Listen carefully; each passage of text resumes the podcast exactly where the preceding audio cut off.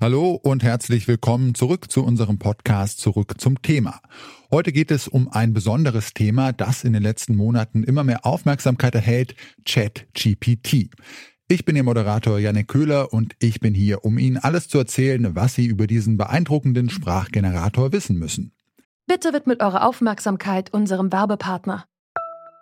Die Suche nach geeigneten Mitarbeitenden kann viel Zeit in Anspruch nehmen, muss sie aber nicht unbedingt, denn man kann sich helfen lassen.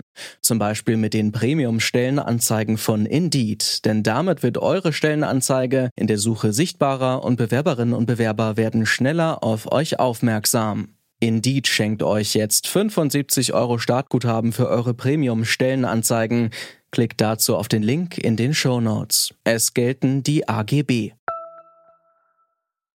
Ja, dieser Text klingt zwar wie eine einigermaßen authentische Podcast-Moderation, wir haben ihn aber nicht selber verfasst, sondern der stammt vom Sprachgenerator ChatGPT.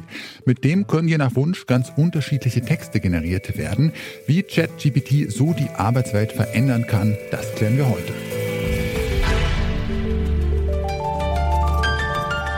Zurück zum Thema.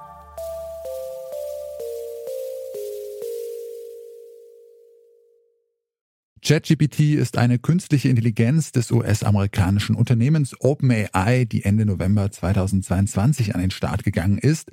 Ob Fragen beantworten, Hausarbeiten schreiben oder Moderation verfassen, für den Sprachgenerator alles kein Problem.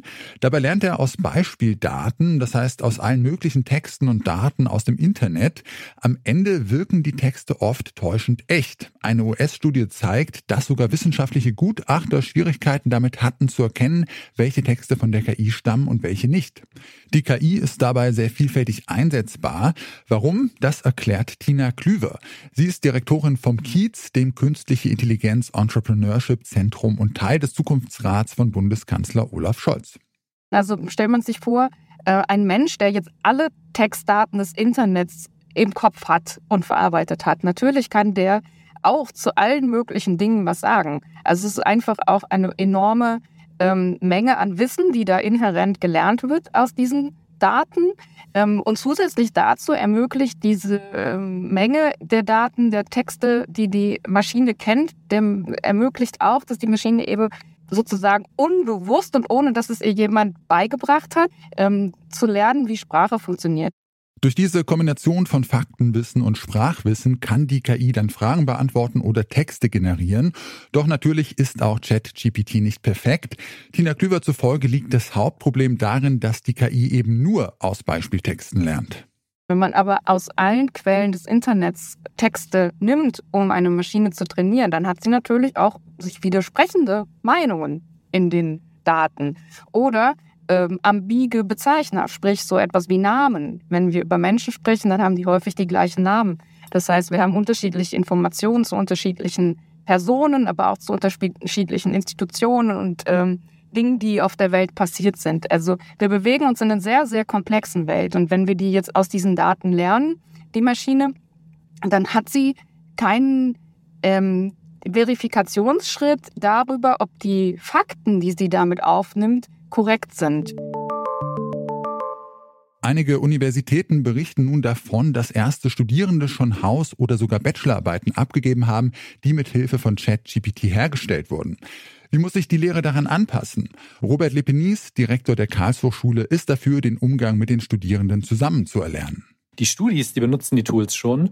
Ähm, die sind uns teilweise auch weit voraus, was so clevere Prompts oder Eingaben oder Fragen an die Maschine angeht. Ähm, und das macht man am besten ja mit mit den mit den Menschen zusammen. Und da bieten sich ganz äh, unterschiedliche kreative Formen. Ähm, äh, beispielsweise kann man bestimmte Teile von, von der KI schreiben lassen und dann gemeinsam drüber reflektieren, warum der Output denn jetzt gut war oder nicht und dadurch nochmal die Wichtigkeit wissenschaftlichen Arbeitens ins Zentrum stellen. Sobald es eine neue Technologie gibt, steht schnell die Frage nach wegfallenden Arbeitsplätzen im Raum. Diese Sorge ist laut Lepenis auch nicht unberechtigt. Es gibt ähm, Distributional Effects, also Verteilungseffekte. Bedeutet, äh, jede technologische Entwicklung kreiert Gewinner und Verlierer. Und es gibt immer Verlierer von der äh, von jeglichen technischen äh, Entwicklungen. Und jetzt, wo, wo es so schnelle technische äh, Entwicklungen gibt, gibt es natürlich auch schneller Verlierer. Und die müssen, und das hängt dann von dem zugrunde liegenden System an, dem, dem wir legen, die müssen nicht nur kompensiert werden, sondern die müssen auch ja in, in Würde weiterleben und weiterarbeiten können. Laut KI-Expertin Tina Klüver müssen sich Menschen, die in ihrem Job Texte generieren, allerdings keine allzu großen Sorgen machen, dass ihr Arbeitsplatz durch ChatGPT in Gefahr gerät. Sie glaubt eher, dass die Software in Zukunft für viele Menschen eine Arbeitserleichterung sein wird.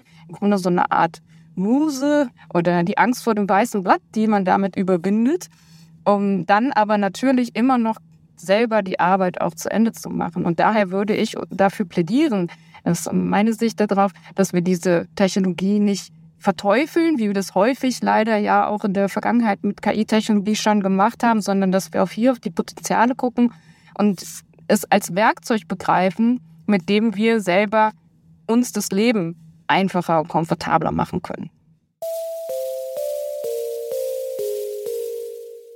Mit ChatGPT revolutioniert eine künstliche Intelligenz aktuell das Schreiben und Arbeiten. Dennoch sollte man auch diese Software durchaus kritisch betrachten und die generierten Texte gegenlesen.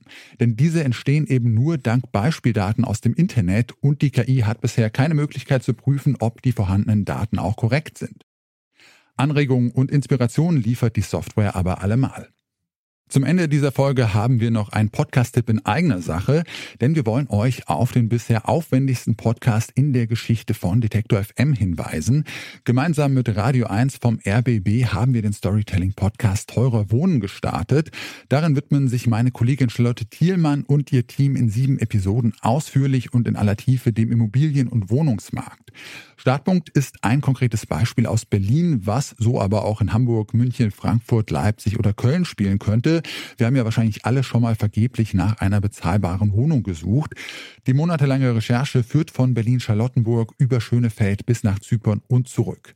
Abonniert Teurer Wohnen gerne in eurer Lieblings-Podcast-App und versteht den Wohnungsmarkt besser. Mehr Informationen findet ihr auf detektor.fm slash teurer Wohnen. Und das war's dann auch schon wieder für heute. An dieser Folge mitgearbeitet haben Erik Simonsen, Annika Seiferlein und Lars Fein. Produziert wurde sie von Felix Wischnewski. Chefin vom Dienst war Alina Metz und mein Name ist Janik Köhler. Ich verabschiede mich. Ciao und bis zum nächsten Mal. Zurück zum Thema vom Podcast Radio Detektor FM.